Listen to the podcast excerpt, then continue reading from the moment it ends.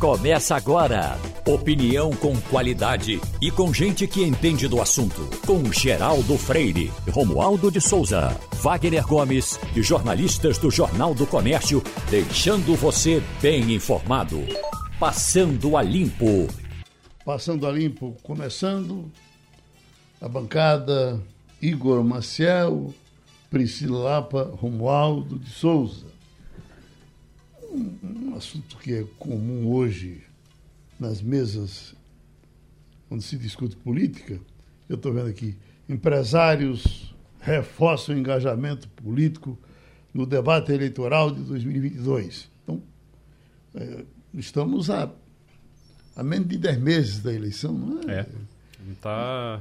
E aí vem, aí vem os palpites. Aí uma coisa que, que alguém me perguntou, eu não tenho nem ideia, começar com você, Igor.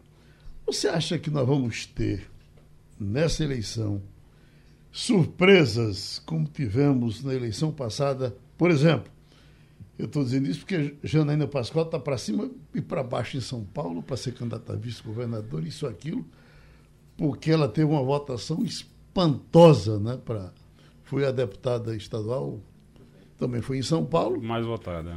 Mais votada. Não sei nem se proporcionalmente aqui a nossa não não competiu bem com ela, que a Gleide Ângelo também teve muito voto. Né? Se teve muito voto, teve muito voto, teve uhum. mais de 400 mil votos. Mas esses, esses fenômenos que foram tão próprios daquela eleição, será, será que eles se repetem? Para começar com você. Podem se repetir, hum, talvez não no mesmo sentido, talvez não com a mesma com o mesmo argumento, porque esses fenômenos é, eles acontecem, é como se fossem, eles acontecem aproveitando ondas. Você tem ali um, um, alguma coisa de impacto que empurra, que transforma, cria aquela onda. E aí tem gente que consegue surfar muito bem naquela onda. Você teve já é, momentos, por exemplo, em que. E aí, 2018 foi um, um, caso diferente, porque você já teve momentos, por exemplo, lembra, lembra de Enéas lá uhum. atrás? Teve um, uma onda ali conservadora, uma coisa ali em cima de Enéas, mas aí foi focado nele. Uhum. E aí, por conta disso, e a gente tinha aquele sistema de coligação, hoje não tem mais coligação, mas você tinha um sistema de coligação e por causa daquilo ele elegeu vários deputados com pouquíssimos votos. Então eles não precisavam de muitos votos, aproveitaram a onda ali de Enéas. É, em 2018 você teve Bolsonaro. Só que Bolsonaro, diferente de Enéas, não elegeu as pessoas sem voto. Ele conseguiu levar outros, é, é, outros candidatos a terem votos. No caso de 2018, aqui em Pernambuco, você tinha uma outra questão ali em relação a Gleide Ângelo, que Gleide Ângelo teve dois, duas ondas, digamos uhum. assim. Uma foi a onda de estar coligada com João Campos. João Campos vinha ali, o filho de Eduardo Campos, entrando na política, e aí teve todo um, um trabalho para que ele é, angariasse muitos votos. Esses votos acabaram. Ela tem, ela tem também um rastro histórico de conhecimento. Também, né? também. Ela dobrou polícia, com ele. Né? Né? É, e ela, exato. E essa, uhum. é, e essa é a segunda parte dessa onda de, de Gleide Ângelo na época. Aí vinha a coisa de ser delegado, de ser delegada, é, de estar ali combatendo o crime isso acaba chamando muito atenção também e, e, você tinha uma época ali que a Lava Jato era muito forte, então uhum. combater o crime, ser delegado, ser promotor, era muito importante ali no, no, no discurso eleitoral. E aí ela aproveitou essas duas coisas e foi. Não quer dizer que exatamente Gleide Ângelo vai ter o mesmo resultado dessa mesma forma, pelo mesmo motivo agora. Você vai, pode ter outros nomes que podem aproveitar outras ondas. Até que ponto o antibolsonarismo, é, por exemplo, vai pegar? Até uhum. que ponto? A gente tem uma, hoje a gente observa uma rejeição muito alta a Bolsonaro, mas até que ponto o que a gente teve de antipetismo em 2018, a onda do antipetismo, vai se transformar numa onda de antibolsonarismo agora?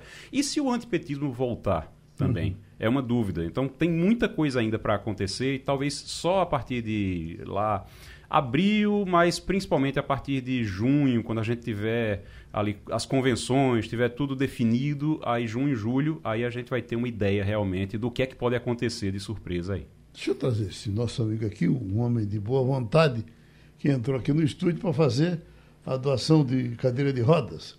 Oi, amigo, tá vindo de onde? Estou vindo de Sítio Novo. Sítio Novo. Sítio Novo.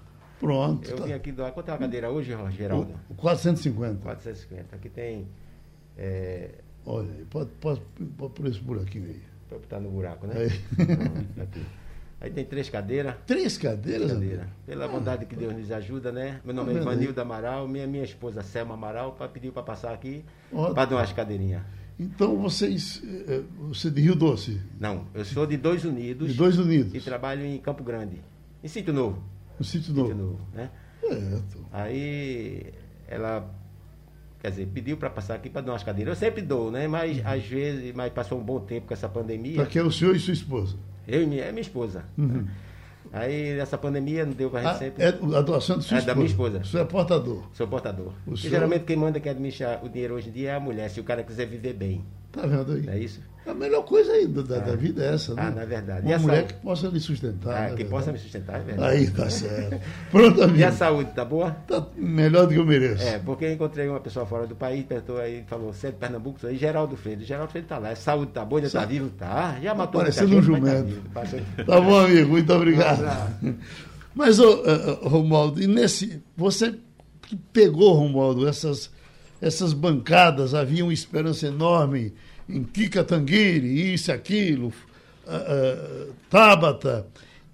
Esse pessoal, você acha que representou bem, foi bem visto pelo eleitor? Vai manter o mesmo gás na eleição que vem? Geraldo, quem vai definir substancialmente as eleições deste ano no legislativo é muito mais o, a área que executa, que administra a, digamos, a dinheirama no partido. Os partidos fortes, que têm muito dinheiro no fundo eleitoral e no fundo partidário, e que são exatamente aqueles que não reclamam do fundo eleitoral e do fundo partidário, esses partidos têm muita chance de eleger uma bancada significativa, independentemente de ser ou não esses chamados puxadores de voto. Puxador de voto é aquele parlamentar que chega em Brasília trazendo ao menos dois ou três. O chamado efeito tiririca. E a história do efeito tiririca, para não entrar mais no fato tiririca, mas é que cada vez mais a gente está tendo bancadas eh, renovadas. Mas essa renovação, de longe, não significa absolutamente nenhuma mudança profunda na estrutura parlamentar no Brasil e muito menos no Congresso Nacional. Portanto, sem citar nomes aqui, porque tem muito nome que chegou aqui fazendo festa, eh, dizendo que era bom e que ia fazer a mudança e que ia ser diferente. No dia a dia, Geraldo, não foi tão diferente. Além do que, nós temos agora o fenômeno que chamam por aqui de parlamentar Pokémon, ou caçador de Pokémon, que são os parlamentares que, ao mesmo tempo em que eles estão fazendo um discurso, estão se auto-filmando e já transmitindo ao vivo para os eleitores aquele discurso. O que me lembra, no passado, um grande amigo seu, nos anos 80, Agnaldo Timóteo.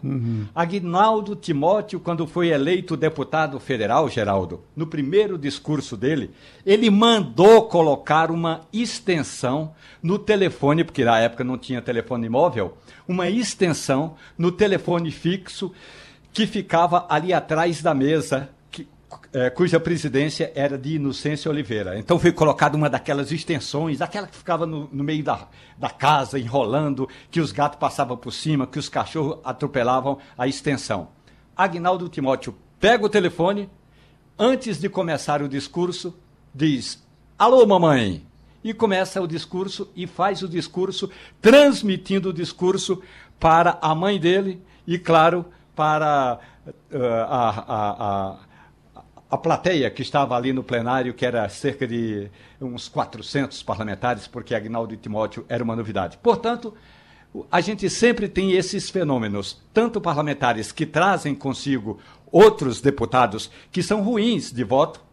Por exemplo, vamos pegar na última vez em que Michel Temer foi deputado, ele não teve os votos suficientes, ele teve voto da legenda. Então, Geraldo, eu acredito que a gente vai ter uma boa, renova uma boa renovação, mas essa renovação, de longe, não vai significar mudanças estruturais no parlamento brasileiro. Pronto, uma coisa impressionante são, são ah, ah, as técnicas eleitorais que os candidatos têm, alguns muito bem antenados. É, professora Priscila, é, é, Alcides Teixeira foi um, um deputado muito bem votado aqui no estado de Pernambuco, sempre deputado estadual. Depois morreu Alcides Teixeira, de, morreu logo após uma, a, a, eleição e te, tinha tido uma votação espantosa. E Alcir Teixeira, que talvez nem tivesse vocação para isso, era filho dele, e conversava com a gente, fez as contas. Ele disse: olha, a, a votação que meu pai tinha vai me eleger ainda três vezes deputado estadual. E aí ele foi candidato, se elegeu uma vez, duas vezes, três vezes. É, é, em cima do voto saudoso do pai. Ele tinha essas contas uhum. e essas contas deram certo para uh, Alcir Teixeira. Bom, então uh, uh, as contas estão aí colocadas. Mas uma coisa que talvez a gente possa colocar nessa mesa, o, o, o voto ético que foi tão bem, uh, tão bem avaliado, tão, todo mundo votou pela ética, ou a grande maioria votou pela ética na eleição passada. Esse voto ético vai prevalecer para a eleição que vem, professora Priscila Lapa? Bom dia, Geraldo. Bom dia, Igor. Bom dia, Romualdo. Eu acredito que sim. Eu acredito que alguns temas de 2018 eles serão reeditados em 2022, mas talvez não com a mesma força. Eu acho que essa questão da segurança pública, esse, desse discurso aí é, da armar mais a população, armar menos a população, que está por trás também como uma das forças do bolsonarismo, eu acho que sim, continuará presente. Vai, vai ser feita, na verdade, uma avaliação, né, uma retrospectiva do que é que foi possível avançar na era Bolsonaro em relação a esse tema e a outros temas. E aí agora a diferença é que boa parte dessas temáticas de 2018 elas eram ideias, elas eram projeções, daí a ideia de que Bolsonaro era um mito, né? essa figura é, que tem uma aura em torno dela, muito mais por uma questão ideológica, de ideias do que de realizações. E agora não, agora ele foi gestor, ele é gestor, está sendo testado, e a sua capacidade de gestão vai entrar em avaliação também.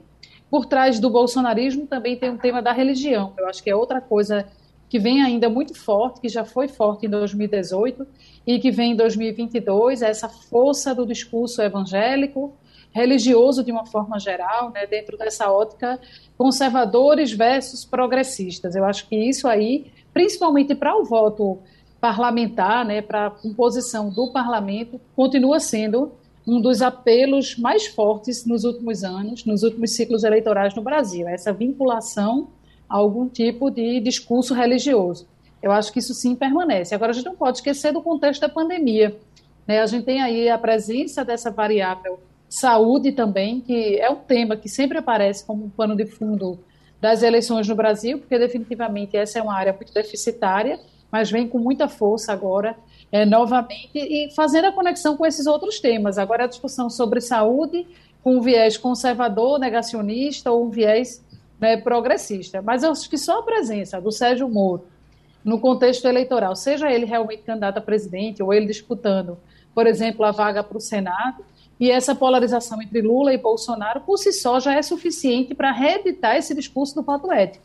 Hum. Até que ponto vai é, isso mobilizar né, a atenção do eleitor em torno do tema combate à corrupção, postura ética na gestão pública, e aí isso, no contexto de campanha, deve voltar com muita força. O, o, o Romualdo falou na questão de, de Agnaldo Timóteo, e a gente vai se lembrando que eh, eh, de tempos em tempos você tem bancadas disso, bancadas daquilo. Tivemos a bancada da bola, uhum. né? que aí o que teve de dirigente de, de clube que se elegeu pelo Brasil todo não está escrito aqui em, em Pernambuco, inclusive. Depois o eleitor se afastou do, do, do, uh, do, do diretor de futebol.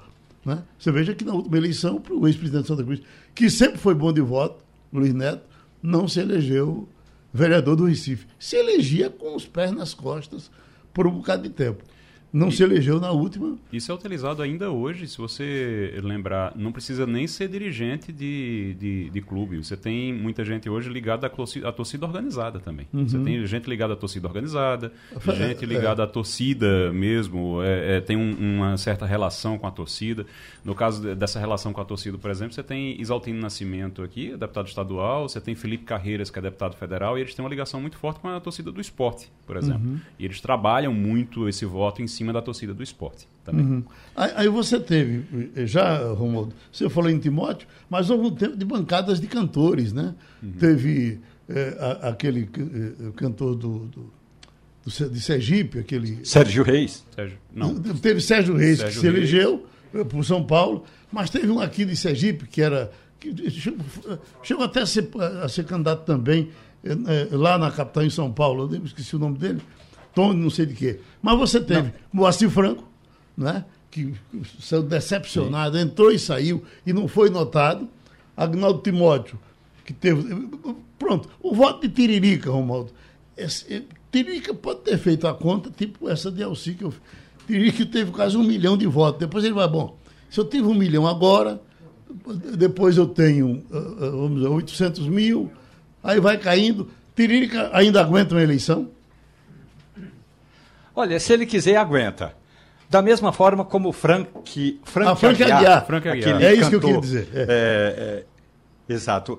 É, que, é, que, que, tinha base política, quer dizer, que, que, que é do Piauí, ou nasceu no Piauí, é, não é, Geraldo? Uhum. Mas é, Frank Aguiar, assim como você falou aí desse, dessa turma toda aí dos artistas, eles chegam aqui e se decepcionam também, Geraldo. Uhum. Vamos pegar o efeito Popó, aquele lutador é, lá da Bahia. Popó chegou em Brasília, rapaz, fazendo tanto sucesso, Geraldo, literalmente quebrando a banca. Ele era carregado nos braços dos, dos correligionários ali no Salão Verde, mas não apresenta um projeto é, que marque profundamente a, a passagem dele na Câmara dos Deputados e aí vai embora. Quer ver um exemplo? Nós temos é, um, o ex-goleiro do Grêmio, o Darley, ou Darley. Ele era um excelente goleiro, largou o futebol para ser deputado federal. O Darley, hoje, ele é secretário de esportes lá no estado do Rio Grande do Sul, portanto, é um deputado licenciado, mas não apresentou nenhum projeto marcante para você dizer assim, esse é um projeto do Danley, o ex-goleiro do Grêmio. Portanto, essas bancadas que têm o rótulo, é, seja de artistas, seja é, de alguém aí do meio esportivo, em geral, além de se decepcionarem com o parlamento, eles também se decepcionam eles também decepcionam os eleitores. Tem uma, coisa, tem uma coisa interessante, você falou da votação de Tiririca. Tiririca, a primeira votação foi em 2010, ele teve 1 milhão e 348 mil votos. Aí em 2014 caiu para 1 milhão. Uhum. Quando foi agora em 2018, ele teve pouco mais de 400, e, 400 mil. 445 já, já tá mil. Com três mandatos já, já é o terceiro mandato. 445 uhum. mil votos ele teve, então caiu consideravelmente agora em 2018. Ele está perdendo. Ele perde meio milhão de votos por. Meio milhão não, ele perde. É, meio milhão de votos o, por, por eleição. Que bom então... que perdesse um milhão, né? Mas o, o Romualdo estava falando aí do, do futebol. Quem se conseguiu se sustentar e consegue sobreviver bem é, nisso é Romário, né, Romualdo? Romário, Romário que já migrou de partido para tudo quanto é lado, né? O, o, Romário era o queridinho de Eduardo Campos. Eu me lembro de uma reunião no PSD, desculpe, no PSB aqui em Brasília, e que Eduardo Campos eh, chamou Romário, levou Romário para a mesa, e Romário seria eh, aquele político que espalharia, que disseminaria o PSB, o socialismo no Rio de Janeiro. Hoje Romário é aliado dos bolso, do bolsonarismo eh, no Rio de Janeiro. O que não significa muita coisa, é só para dizer que ele migrou de partido, mas sim, Romário tem pelo menos uma causa importante que é a causa das crianças com síndrome de Down. E outra coisa, é, é que no Senado, Igor, eh, Geraldo, professora Priscila, veja, no Senado o que acontece é o seguinte: é, é, como a mesma quantidade é, de projetos é, que entram em discussão na Câmara e que vão para o Senado, eles chegam no Senado e o número de parlamentares é menor. São 81. Então, sempre tem um senador relatando um projeto importante. E aí, quando ele se torna relator de um projeto importante, entra em evidência um bom tempo. Além do que, são oito anos de mandato. O bom senador, ou senador esperto, eh, faz exatamente o seguinte, como recomendava Antônio Carlos Magalhães. Passa quatro anos só na maciota. O que é na maciota? Andando para cima e para baixo, relatando um projeto sem muita importância. E nos outros quatro anos, que aí já é época de começar a pensar na reeleição, aí sim você faz o trabalho de apresentar projetos e medidas. Porque se for apresentar projeto no primeiro ano de mandato em oito, daqui a pouco ele é esquecido aqui no Senado Federal também. Bom, estamos acompanhando essa disseminação da Ômicron, um problema do mundo todo. Aqui no Brasil, já noticiamos desde cedo que diversos lugares, eh, eh, diversos setores foram atacados. Tem cidades onde os bancos pararam de funcionar porque as pessoas adoeceram.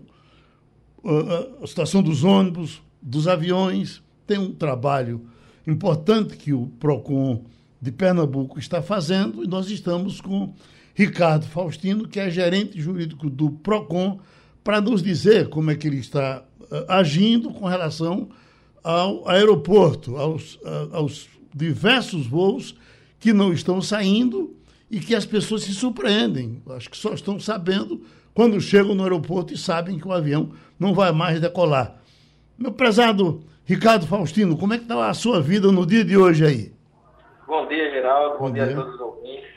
É, o PROCON está atento a essa situação né? e a gente é, mesmo nessa situação, a gente tem observado poucas reclamações. Né? Uhum. Nós temos uma unidade lá no PROCON do aeroporto e a gente tem observado que é mais orientação, informação que os consumidores estão solicitando, mas as companhias né, que estão nessas situações aí, com Covid, com a influenza, né, com os tripulantes, elas estão conseguindo fazer a realocação ali dos passageiros por remarcação daquele voo. O, o Igor, não, é, eu queria saber do, do Ricardo, muito bom dia, Ricardo. Eu queria saber como é que tá, assim, se já está normalizando ou se continua ah, no, mesmo, é, no mesmo nível de problema, se continua na mesma proporção. Porque a, a gente tem uma preocupação com a Omicron, que se fala muito que, olha, ela não agrava como tanto quanto a outra agravava, mas ela se espalha com muito mais facilidade. E aí, Fernando Castilho, colunista de economia aqui do Sistema Jornal do Comércio, trouxe uma informação, assim, um, um alerta importante, que é, além de um problema de saúde pública, a Omicron é um problema econômico também, porque vai gerar um problema é, de você não poder, algumas coisas não poderem funcionar porque está todo mundo em casa doente, ou está todo mundo doente. Cidade tem bancos que pararam. Tem bancos banco que parou, Exatamente. então você tem é, é, a questão da, da, dos voos também, tem, foi o que mais chamou a atenção, uhum. e aí é importante também essa, é, essa participação do PROCON em relação a isso, para poder orientar as pessoas. Mas é, você tem banco, você tem avião, você tem outros serviços também que Exatamente. pararam. Você para serviço porque não tem gente para. Tem é, é, lojista em, em, outros estados, tem lojista pedindo, ah, fecha o comércio aqui um tempo porque está complicado. O lojista pedindo para fechar o comércio porque eu não tenho funcionário. Olha uhum. que situação. E aí o, eu queria saber como é que tá, se tá no mesmo, na mesma proporção, se diminuiu um pouquinho, se foi um pico que deu ali, como é que tá isso agora, Ricardo? Veja bem, você está perfeito aí na colocação. Né? Essa situação tem prejudicado bastante o setor econômico. Né? E pelo que as companhias aéreas estão informando a gente, né? está é, no início. Está né? Tá iniciando agora, a gente tem uma previsão aí que pode se agravar essa, essa situação. Então a gente está de olho, a gente está atento lá à situação do aeroporto. Né? Por enquanto, né, apesar dessa situação, está tranquila né, com relação a reclamações. Aí essas companhias estão conseguindo realmente é, solucionar aquele problema do consumidor ali de forma satisfatória, atendendo ali a resolução. Né, mas né, a gente está sempre à disposição daquele consumidor que realmente tiver alguma situação isolada tal, não conseguiu voo, não conseguiu é, é, é ressarcimento daquele valor da passagem, não foi inserido ali em um hotel, se a, o voo foi reagendado para o dia seguinte, tá? Então, a gente quer tranquilizar os consumidores e o apoio do PROCON vai estar sempre presente lá na unidade do aeroporto. Vamos trazer Romualdo Souza, de Brasília. Ricardo, muito bom dia. Qual é o direito que tem o passageiro que chega hoje no Aeroporto Internacional do Recife e aí o voo dele que estava marcado para Brasília, o cabra vinha passar o fim de semana aqui em Brasília e aí o voo foi ou cancelado, ou suspenso, ou adiado? Qual é o direito que ele tem? Bom dia, Romualdo. Tudo bem? Veja bem. É, o, consumidor né, é, deve ser informado né, pela companhia aérea. Tem aquela situação da alteração programada, né? Pela transportadora ali, pela aviação, é, quando ela tem a ideia de que o voo vai ser cancelado por mais de três dias do voo, né, ela tem que fazer essa comunicação, 72 horas, né, e oferecer ali ao consumidor a, tanto a recomodação do voo ou o reembolso. Tá? E se houver uma falha dessa comunicação, que acontece bastante, né, e o passageiro vai para o aeroporto acreditando que aquele voo vai acontecer, essa, é, a companhia deve fornecer imediatamente aquela assistência material, né, que é alimentação, comunicação, dependendo do caso ali, a hospedagem em hotel, com traslado ali de volta, reacomodação, é, o direito também ao reembolso, ou execução do serviço por outro meio, que é normalmente o que acontece é, quando ela não tem vaga naqueles horários, ela tem que fazer uma realocação daquele consumidor em uma outra companhia aérea tá? Especialmente nesse caso urgente. Você tem uma reunião urgente fazer no mesmo dia, no dia seguinte, né? aí ela tem que fazer isso, o consumidor pode exigir que ela deve fornecer. Agora, né, se não for uma alteração programada, né, e esse consumidor está no aeroporto, acreditando que realmente vai acontecer o voo e atrasou, né, a operadora cancelou, essa informação tem que ser prestada de forma imediata ali ao consumidor, no balcão de atendimento. Tá? E de 30 em 30 minutos, esse consumidor tem que ser atualizado. Olha, a previsão do voo vai ser tal hora, né? infelizmente a gente não vai conseguir, a gente está atualizando novamente, mas esse consumidor também ele tem os direitos dele, né? Oferecer ali uma recomendação, né? oferecer ali um reembolso ou execução por outro meio.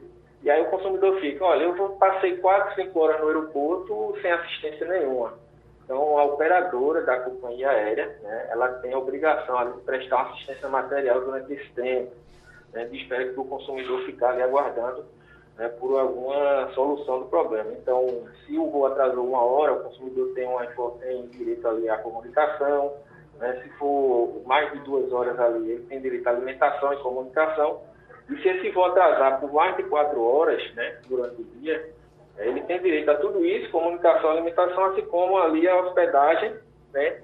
No caso de pernoite e o traslado de volta, tá? Então a resolução é muito clara com relação a esses direitos do consumidor e as obrigações das operadoras. E aí esse trabalho está sendo feito aí na mídia, no site do Procon, para que os consumidores tenham essas informações e consigam buscar esses direitos, né? E a gente entende que o consumidor informado ele é um consumidor que não vai ser lesado por ausência de informação.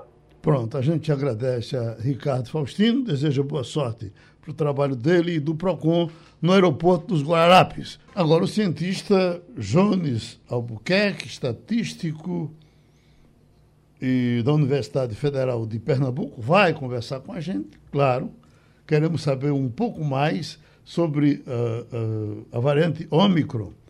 Preocupação, inclusive, está sendo vista hoje aqui, da Organização Mundial de Saúde com a facilidade de transmissão, só com informação até agora positiva de que ela é, faz mais barulho do que mata.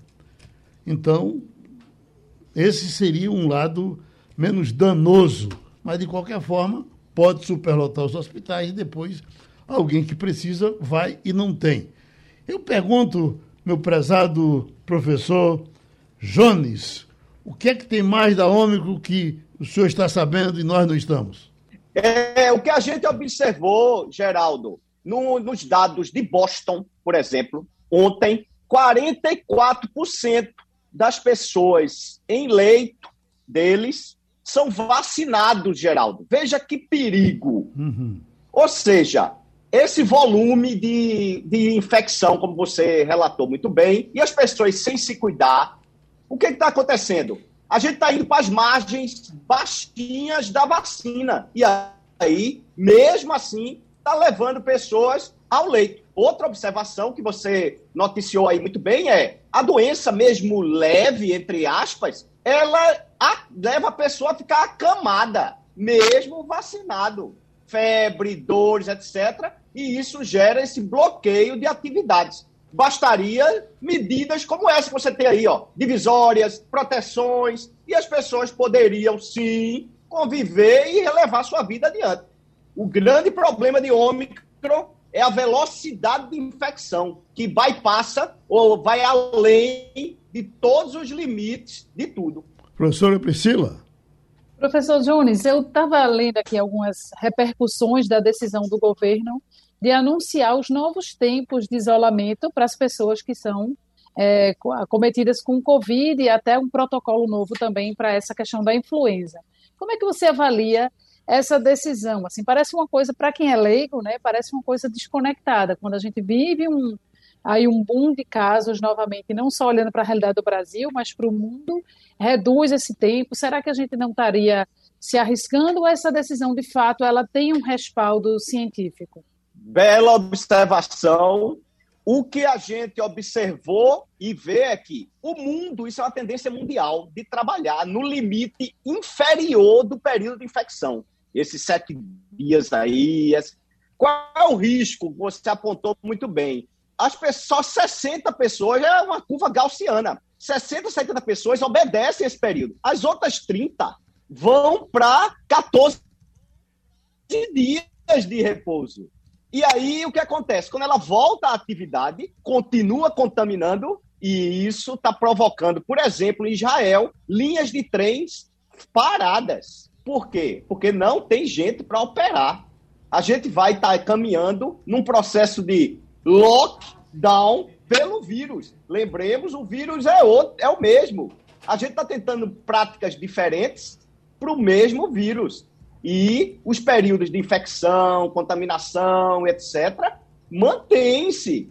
A gente não pode apertar tanto o limiar, que é isso que está acontecendo com as vacinas. Senão a gente perde a efetividade. A efetividade do bloqueio, a efetividade de ficar em casa no período de doença. Senão a gente perde isso. E as pessoas voltam e contaminam todas as outras de novo. E, como falou muito bem, economicamente isso é terrível porque a médio e longo prazo a gente colapsa os sistemas. A curto prazo parece interessante. Tem uma, tem uma informação porque... aqui que vem de, de, da Europa: mais de 50% dos europeus podem contrair a Ômicron até março. Romualdo, Brasília? Olha, Geraldo, tem uma questão importante que eu acredito que o professor poderá contribuir é, com esse argumento é que, se de um lado temos a facilidade da transmissão, aqui no Brasil, só para ficar no Brasil, é porque as pessoas não seguem a recomendação do Ministério da Saúde. O Ministério da Saúde aqui no Brasil recomenda evitar aglomerações, usar máscara, higienizar as mãos. Agora, por outro lado, é importante destacar, Geraldo, que o Brasil passa por um momento de apagão de dados. Então, a gente, o país, os cientistas, a imprensa e a população, nós não temos uma informação real. Nós não temos um diagnóstico preciso de quantas pessoas estão ou foram infectadas, quantas pessoas foram testadas, porque esses dados estão. Eh, no buraco negro em que entrou o banco de dados do Ministério da Saúde, que está ao mês e um dia passando por um processo de hackeamento. O banco de dados foi hackeado, parte das informações retornou, mas outras ainda não. Verdade, Romualdo, você está corretíssimo e isso é, atrapalha todo o processo de observação. Aqui no Instituto de Redução de Risco e Desastres, com o estatístico Gauss, vocês conhecem, sempre está aí na Geraldo Freire. É, a gente construiu um, um, um indicador que é, é, geométrico ele. É como se fosse uma circunferência que eu corto alguns pedaços e mesmo assim eu consigo identificar uma circunferência quando tem uma circunferência faltando um pedaço. A gente fez esses indicadores aqui e mesmo com essa oscilação de dados, a gente observa risco altíssimo Nordeste, Pernambuco e Brasil. Agora, que o apagão é grande e que o Ministério da Saúde está nos sugerindo distanciamento, máscara e higiene, isso é verdade absoluta. Eu não entendo é porque a gente não segue, Romualdo. Pronto. A gente agradece essa participação do professor Jones Albuquerque. Estamos com o ex-deputado José Chaves. Quando deputado, ele perseguiu o tempo todo a taxa de marinha, absolutamente inexplicável em diversas situações, e chegamos até a fazer debates aqui, quando é agora, ele comemora, já está, não está mais com mandato, mas está à distância comemorando certamente o fim dessa taxa. Mestre Zé Chaves, isso é definitivo? Não volta mais? Ou ainda há espaço para voltar à taxa de marinha? Bom dia, Geraldo. Bom dia. Prazer grande, grande. Diria até saudade de falar no microfone da JC no seu programa. Muito obrigado. Programa, viu? Mas vamos aí o que interessa à população porque você sempre praticou a política da maioria, né? e é a população aí que é sacrificada. Infelizmente, a coisa caminhou muito pouco. Seria injusto da minha parte, Geraldo, dizer que caminhou. Eu lutei muito, achando que é o imposto mais injusto que esse país tem. País no lugar no mundo, não existe no mundo um país que tribute uma pré-amar de 1834 e passa a cobrar recurso para a coroa. Uhum. Mas, infelizmente, há dois meses atrás, eu recebi inúmeros telefonemas, zap, parabenizando a luta, que é de todos. Eu apenas fui um que compus. Hoje eu tenho consciência que a coisa mudou muito pouco, geral. Está preso na malha da burocracia. Uhum. Infelizmente, é preciso que alguém nessa república diga: temos que avançar. Não vamos anunciar, não. Houve pequenos avanços, Geraldo. Sim. Pequenos avanços no passado. Acredita, foi o segundo mandato de Dilma. Mas agora tem anúncio e na prática não se objetivou nada. Esse país tem no seu maior problema a fome. E tem patrimônio enorme para fazer resolver problemas como educação, fome, saúde, é, questão ambiental que está sacrificando todos nós aí. Bom, Eu Romualdo... lamento dizer a você que caminhou pouco. Bom, Romualdo de Souza, que acompanhou o seu trabalho lá e continua acompanhando os acontecimentos de hoje, fala de Brasília com o ex-deputado Zé Chaves. Oi, Romualdo. Deputado, Olá, muito bom dia para o senhor. Bom dia, Romualdo. Prazer Zé Chaves, tem uma pois questão não. importante que, que é o seguinte: no ano passado, pois não. Eh, se não me engano, em junho, o presidente Jair Bolsonaro prometeu que acabaria com a taxa que ele até falou, a taxa de laudêmio, que é a taxa Isso. de marinha. Isso. Pois bem, aí veio junho, julho, agosto, veio o ano todo e absolutamente o verbo ficou só no gerúndio. Estamos preparando, estamos preparando uma medida. O senhor continua acreditando que essa medida virá, deputado? Eu acredito, porque ela é esdrúxula. Eu convoco os parlamentares de Pernambuco, os do Brasil inteiro, para olhar um pouco para isso aí. Isso não vai poder continuar.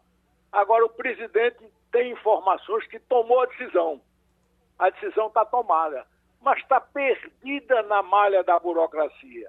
É preciso que alguém diga ao presidente, é preciso que o grande ministro Gilson Machado Neto, que é o presidente, e se interessa tanto ao turismo, presidente, senhor tomou a decisão, mas não aconteceu.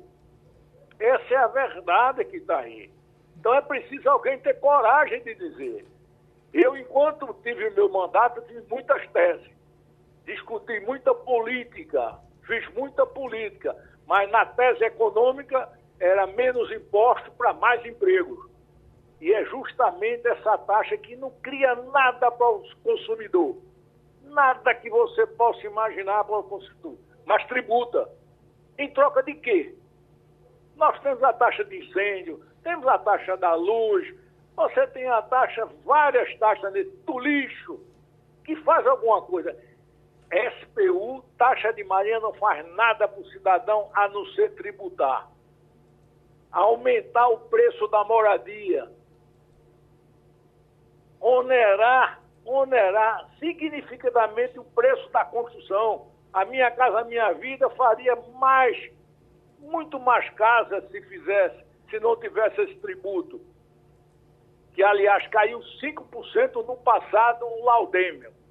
Mas isso são assuntos técnicos. A verdade é que a decisão é política, não se sustenta. Quanto mais tempo passar, pior para qualquer governo.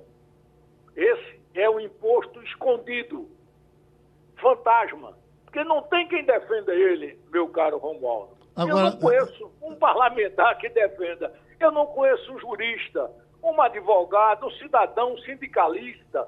Eu não conheço um cidadão normal que defenda esse imposto. Hum, então Agora, é fantasma. Trazer a professora Priscila, porque isso foi passado para a gente, inclusive, como que já tivesse acabado. Aí é. chega uma ducha d'água agora na cabeça da gente com, com o deputado Zé é. Chaves é. dizendo que, que, não acabou, professora Priscila. Não acabou. Não acabou. É, eu estava vendo agora aqui as notícias de dezembro, já com as, as estimativas de quantos imóveis aqui do Recife, por exemplo, poderiam ser impactados né, pela medida, é, dando a é. entender que se tratava de algo resolvido, de algo Concreto, que o contribuinte é. já poderia comemorar. E aí é. é bem surpreendente que essa falta de informação né, que acaba pairando, e é um tipo de, de contribuição que deixa o consumidor completamente confuso, né? as pessoas ficam sem entender a motivação da existência dele e agora é, é, ainda mais saber que não foi algo resolvido. Né? Oi, é 1830, já pensou, pré-amar, vai fazer dois séculos e a gente permanece com essa taxa. Há uma questão jurídica aí muito séria, mas uma decisão política uma medida provisória de cima, eu tenho certeza absoluta que a gente acaba com essa taxa. Na minha época, o pessoal queria acomodar, melhorar, atualizar. Eu sempre achei que não. A taxa é tão esdrúxula que a gente tem que eliminar. Qualquer imposto que não sirva para o consumidor, nós temos que eliminar. Esse imposto ou taxa não serve, temos que eliminar. Essa foi a tese que defendi. Hum. Infelizmente, sozinho, ou talvez com pouca gente aí. Bom, doutor Zé Chaves, vamos então nos organizar para seguir nessa luta que o senhor encampou vamos. aqui por tanto tempo e vamos tratar dele com mais segurança agora, sabendo Sem que... Sem dúvida, Geraldo. Uh... Você tem um papel muito importante, Geraldo, uhum. de trazer isso à tona e divulgar a população o que está se passando, porque a gente fica na ilusão, na ilusão que não consegue. Ok. Eu acho o ministro Gilson Machado era uma grande contribuição que ele podia dar à população do Brasil, Pronto, sobretudo vamos. Vamos conversar com ele, conversar com todos. Muito obrigado. Terminou o Passando a Limpo.